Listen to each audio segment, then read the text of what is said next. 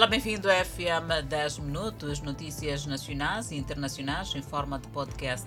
Poderá acompanhar o desenvolvimento destas e outras quando pontualmente forem 19 horas e 45 minutos no Fala Moçambique.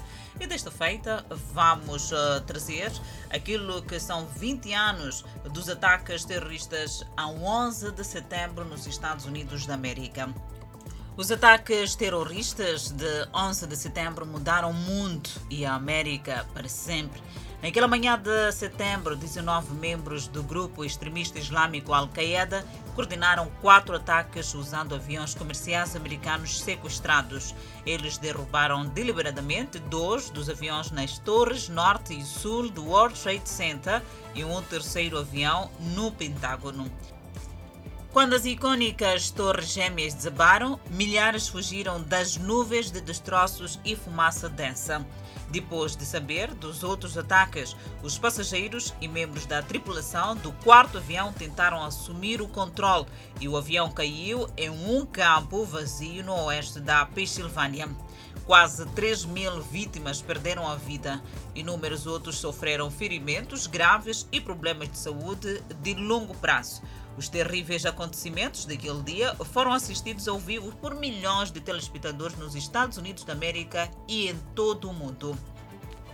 Poucos dias depois, com o megafone na mão, o presidente George Walker Bush falou aos trabalhadores no Ground Zero, garantindo que o mundo estava prestando atenção.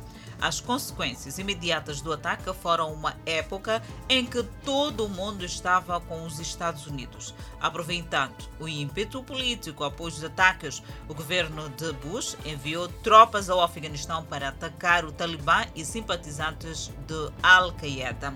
Poucas horas depois dos ataques, milhões de pessoas em todo o mundo se sentiram compiladas a responder à crise e voluntários profissionais treinados de perto e de longe correram para ajudar nos esforços de resgate e recuperação nos locais da World Trade Center, Pentágono e Voo 93.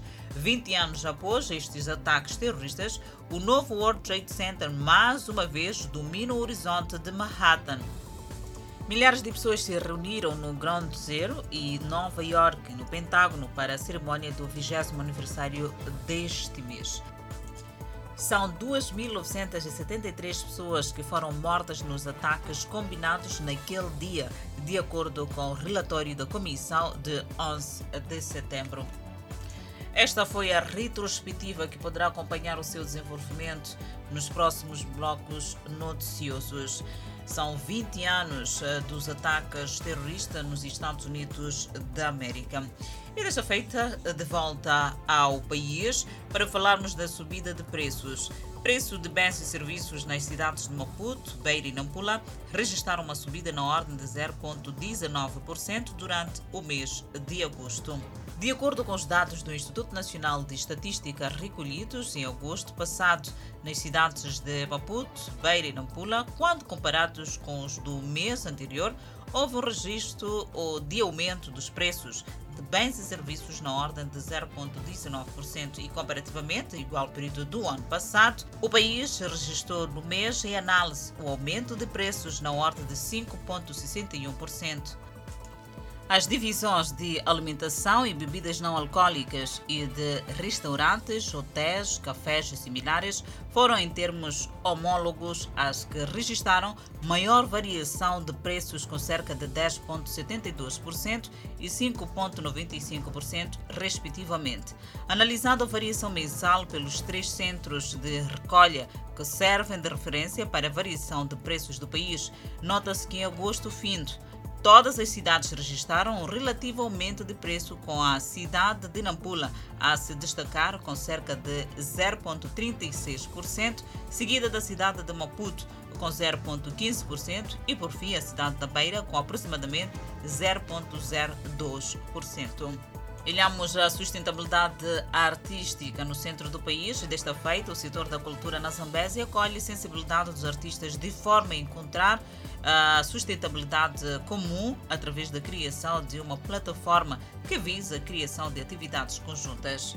Os artistas participantes do encontro de auscultação, feito pela Direção de Tutela entende ser uma grande valia a coleta de subsídios que possam potenciar o desenvolvimento cultural da província da Zambésia. Os fazedores da cultura entendem que este tipo de evento devia ser trimestral. Já o diretor provincial da Cultura e Turismo na Zambésia diz ser este um dos primeiros passos para a criação de sinergias entre os artistas através das atividades que possam criar alguma sustentabilidade.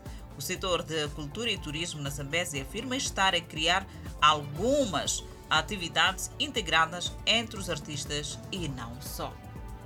Já no sul do país, eh, vendedores informais da Malanga, na cidade de Maputo, relatam prejuízos incalculáveis devido à perda de suas mercadorias apreendidas pela Polícia Municipal. Uns foram atrás e recuperaram parte dos artigos e outros denunciam o roubo perpetrado pelos agentes. Passeios livres de vendedores é a missão da Polícia Municipal da cidade de Maputo, que parece ter chegado para ficar no bairro da Malanga. Na manhã deste sábado, ainda chorava-se o prejuízo de 11 mil meticais causado pela suposta apreensão na sexta-feira de fardo de roupa que acabava de abrir. Este é o choro de um vendedor que acabava de comprar o fardo para a revenda. Outro comerciante fala de apreensão de produtos avaliados em pouco mais de 20 mil meticais. E os outros aparecem aos gritos num dos vídeos amadores registrados durante a apreensão desta sexta-feira, que aconteceu no bairro da Malanga. Entretanto, são situações recorrentes onde as autoridades parecem se render a cada incursão, visto que tempo depois as ruas são tomadas pelos vendedores com a mesma justificação, que é a falta de mercados municipais para albergar os comerciantes. Ainda sobre este comércio informal e os vendedores informais da Malanga, na cidade de Maputo, relatam prejuízos e estes prejuízos muitas vezes que não são repostos. Difícil de repor este prejuízo, chama-se aqui as autoridades para, da melhor forma, encontrar uma solução para este problema. E desta feita, vamos falar de criminalidade. Cernic, em Quilimban, deteve um suposto cabecilha de uma quadrilha eh, de assaltantes a residências na posse de vários eletrodomésticos com mais enfoque para plasmas e telemóveis que foram recuperados em vários locais onde o meliante teria comercializado. E o suposto cabecilha fala de más amizades para decisões erradas, rejeita a ideia de ser um bandido de longa data e explica que é ladrão de primeira viagem, empurrado ao crime pelos amigos. Entretanto, o porta-voz do Serviço Nacional de Investigação Criminal na província da Zambésia avança que o suspeito foi surpreendido quando tentava comercializar parte dos bens num dos mercados da cidade.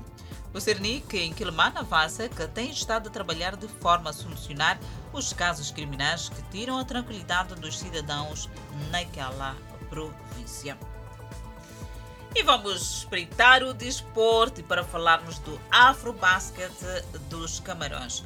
O secretário de Estado de Desporto assegura que a seleção sénior feminina de basquetebol vai sim participar do Afrobasket 2021 a ter lugar no mês em curso na capital camarunesa. Carlos Gilberto Mendes avançou que a Secretaria de Estado para o Desporto vai assumir as despesas da participação do Conjunto Nacional Feminino. 10 milhões de meticais é o dinheiro necessário para a participação das samurais no Afrobasket, que terá lugar de 17 a 26 de setembro nos Camarões. De recordar que, por não ter o valor disponível, a direção da Federação Moçambicana de Basquetebol anunciou na última quinta-feira a desistência da participação da seleção no maior evento de basquetebol feminino de África. O secretário de Estado do Desporto ouviu e não gostou Carlos Gilberto Mendes insurgiu-se contra a direção da Federação Moçambicana de Basquetebol, deixando claro que as despesas estão a cargo da instituição que tutela a modalidade de bola ao cesto.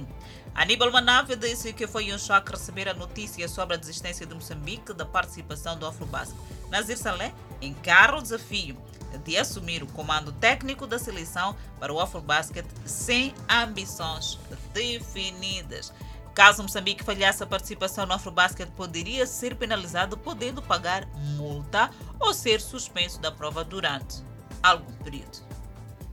Ainda bem que o secretário de Estado do Desporto impôs e a nossa seleção vai sim participar do Afrobasket no Camarões.